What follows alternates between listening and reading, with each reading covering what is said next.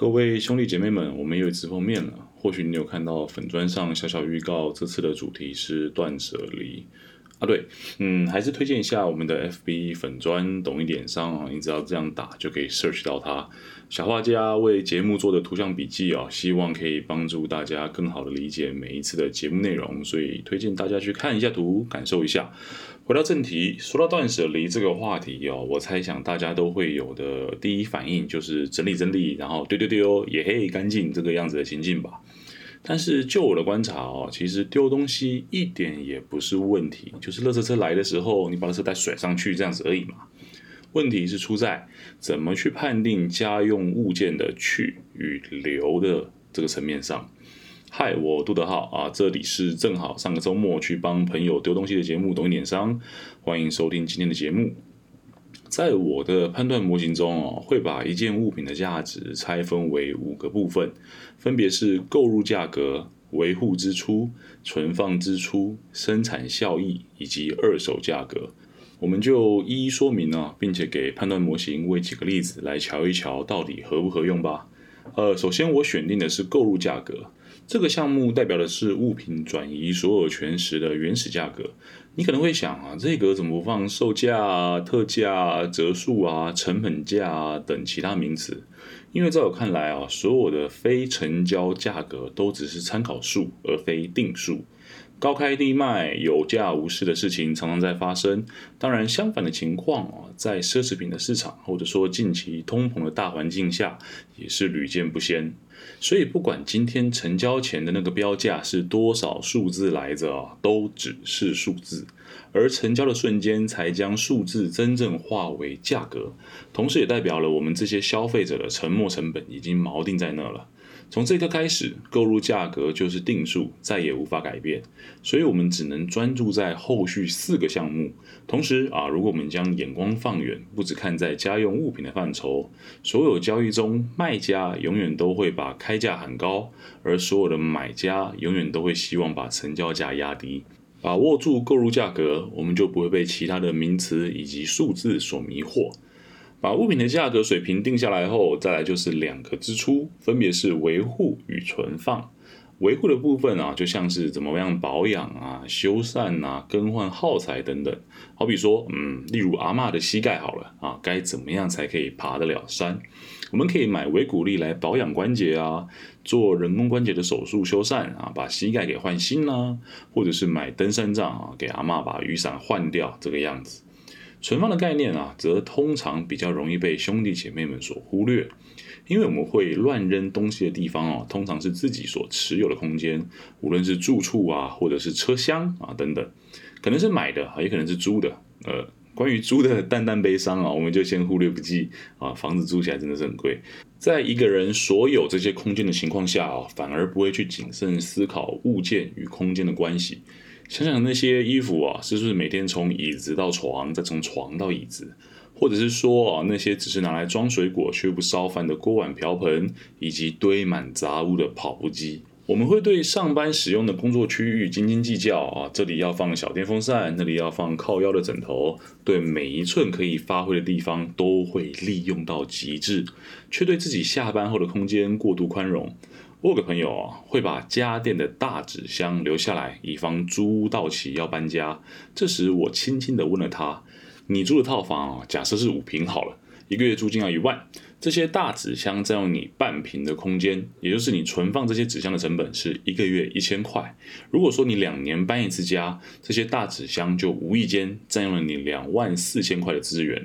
然后啊，跟你说一声，邮局的大纸箱一个才四十五块。”搬一次家，你就算买二十个，也才九百块，两万四千块跟九百块哦。我虽然不是数学家，但这听起来很不错，对吧？然后他就痛哭流涕跟我说：“哦，有你真好，数学大师。”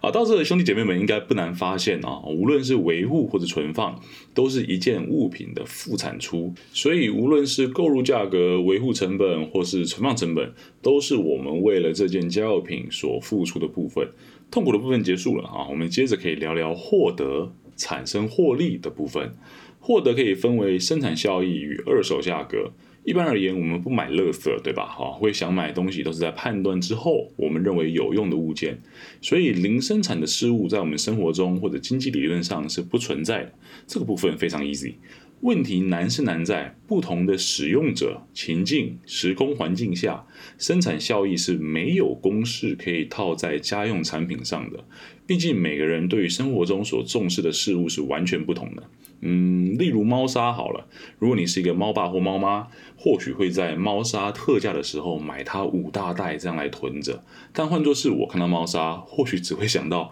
可以拿来丢讨厌的人。所以很抱歉，我无法给兄弟姐妹们一个公式，但我整理出几个参考条件啊，可供我们清理思绪，分别是频率、效率与满意度。最能彰显频率的日用设备哦，应该非手机莫属了。一周七天，我可能有八天都会用到手机，不管是追剧啊、看盘啊、订外送啊，手机真的是现代资讯生活的瑞士刀。一般来说，这个频率也会跟使用时间挂钩。所以，如果我们观察制服与休闲服，兄弟姐妹们或许会因为讨厌工作的心情缘故，所以制服买的便宜，但休闲服却买起来不手软。但正因为使用频率与时间长度的因素，买质量上乘且合身的制服，其实会对生活有更深远的影响。效率，说到效率哦，我会以微波炉作为举例。小七里头的商用微波炉哦，简直就是铁头火神，几乎没看过也没听说过商用微波炉会被用到坏掉的情况。这个火力也是一等一的猛，管你是微波便当、意大利面还是冰棒啊，全都不是问题。但家用微波炉哦，就真的是品质参差，看价格了。想热个相同的意大利面产品啊，还要分三次，有时候没弄好就是外面烫的要死，但里头是冰块。或者说哦以影像工作而言，效率也可以是剪辑影片所使用的电脑。如果 MacBook Pro 可以输出一段影片只要十五分钟，那以我的经验而言，Windows 或许就会是输出影片要三十分钟，并且要宕机过两次。不否认效率与物件价格高度挂钩，但比起五十块买五十分的产品完全不及格，最后弃置在一旁，我会选择八十块买八十分的产品，不必总是攻顶啊，平常用起来不糟心即可。最后一项满意度判断满意度哦，最快啊就是两个词：堪用以及弃之可惜。任何家用品呢，只要在使用过后，脑中出现这方面的想法，其实就可以直接断定为不满意。好比说啊，领口出现荷叶边的 T 恤，煎蛋总是粘锅的不粘锅，气压棒失灵卡住，轮子也完全动不了的电脑椅，能穿能烧能坐没有错，它的衣服、锅子、椅子的功能都还在，核心功能没有消失，但每次使用啊。是是是，每次使用都都是对自己的折磨。忍耐是美德啊，但请应用在生活中其他部分，而非带有目的性的家用品。去忍耐破裂的莲蓬头，只是让你每次的清洁时光充满无奈。顺带浪费那些根本没有冲到你身上泡沫的自来水，水费贵吗？不贵，但这是一种倒吃甘蔗的精神。每次我在更新家中设备的时候，总是觉得皮包在淌血。但完工后一周后，却又总是不禁觉得买对了啊！因为生活中的问题有确实被解决。这样的情况啊，也常出现在千禧年之前产的冰箱、冷气等重耗能家电上。是的，它们可以制冷，但或许是制冷速率不足、功耗不堪理想，或者是运转噪音等因素，让每次的使用体验总是灾难。存个钱吧，换了。省心也省后续的相关支出。五个项目里面，最后一个参数是二手价格。二手交易是一个有趣的话题啊，但今天的话题当中，我们只需要关注的点有两个，那就是家用物件的降价速率以及平衡点在哪。一般来说，想要物件有较低的降价速率以及较高的平衡点啊，抱歉，呃，这样讲太复杂了。呃，想要物件可以在几年后卖个好价钱的话，那请记得两点结论：第一，千万不要买同品相中的最便宜那个产品；第二，在你能负担的情况下，买最多人使用的品牌。这两个方式下，去收出来的物件就不太会遇到过度掉价的情况。至于要是某天哦，你出掉、卖掉还有小赚的话，那恭喜你啊，运气真的是倍儿棒。但一般情况下啊，家庭用品要涨价真的是挺难的啊，毕竟它们不是艺术品、奢侈品、原物料啊这些品项。购入价格、维护支出、存放支出、生产效益、二手价格五个参数啊，由购入价格去定定一样物件的价值水准。维护支出、存放支出是购入后会有的额外花销，生产效益则是物件的使用频率、效率、满意度的组成。最后，如果你有打算卖掉的话，二手价格会是一件家用品的最后一关。这些项目啊，可以解释一些蛮好玩的日常反应啊，例如说，我如果我们啊换了一个新的鞋柜，旧鞋柜哦，肯定二话不说就是乐色车件，对吧？但倘若我们换了新的手机，旧手机倒不见得会马上拿去二手回收换钱，那是因为鞋柜的购入价格低，存放支出高，所以我们通常可以二话不说就当垃圾把它给丢掉。相反的，手机正好相反啊，购入价格高，存放支出低，所以我们对本该快速处理掉的旧手机就会有错误的依存反应，导致他们总是可以在抽屉的角落活很久很久。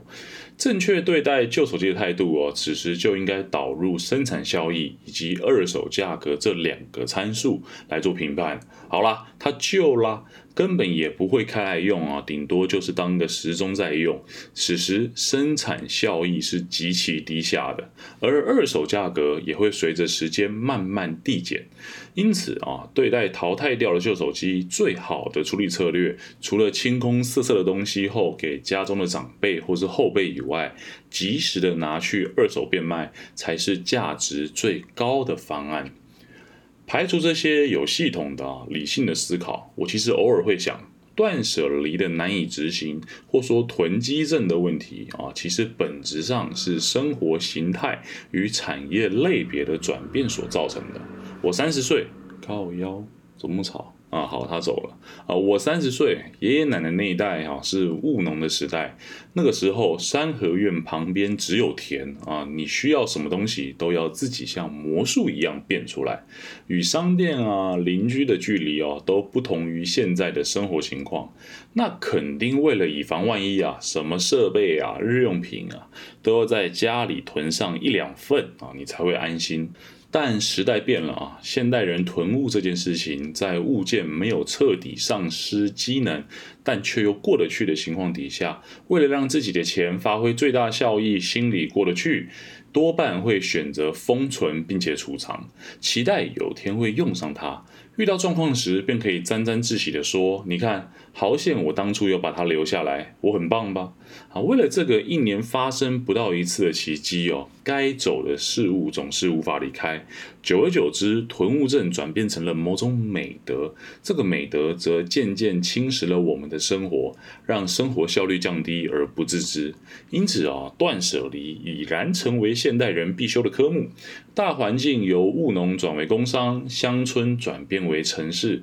高楼林立，水泥丛林啊，原本硕大的居住空间开始变成公寓、华夏。渐渐的，在家中堆放物品的存放支出开始上升，我们也开始习惯啊，必须把住家的功能外包给都市中的建设或说服务当中。想阅读啊，有图书馆跟成品书店；想运动。有公园与健身房，无论是公家的还是私人的，无论是免费的还是付钱的，到我与各位兄弟姐妹们这一代后啊，自然而然有囤积习惯的人好像慢慢减少了。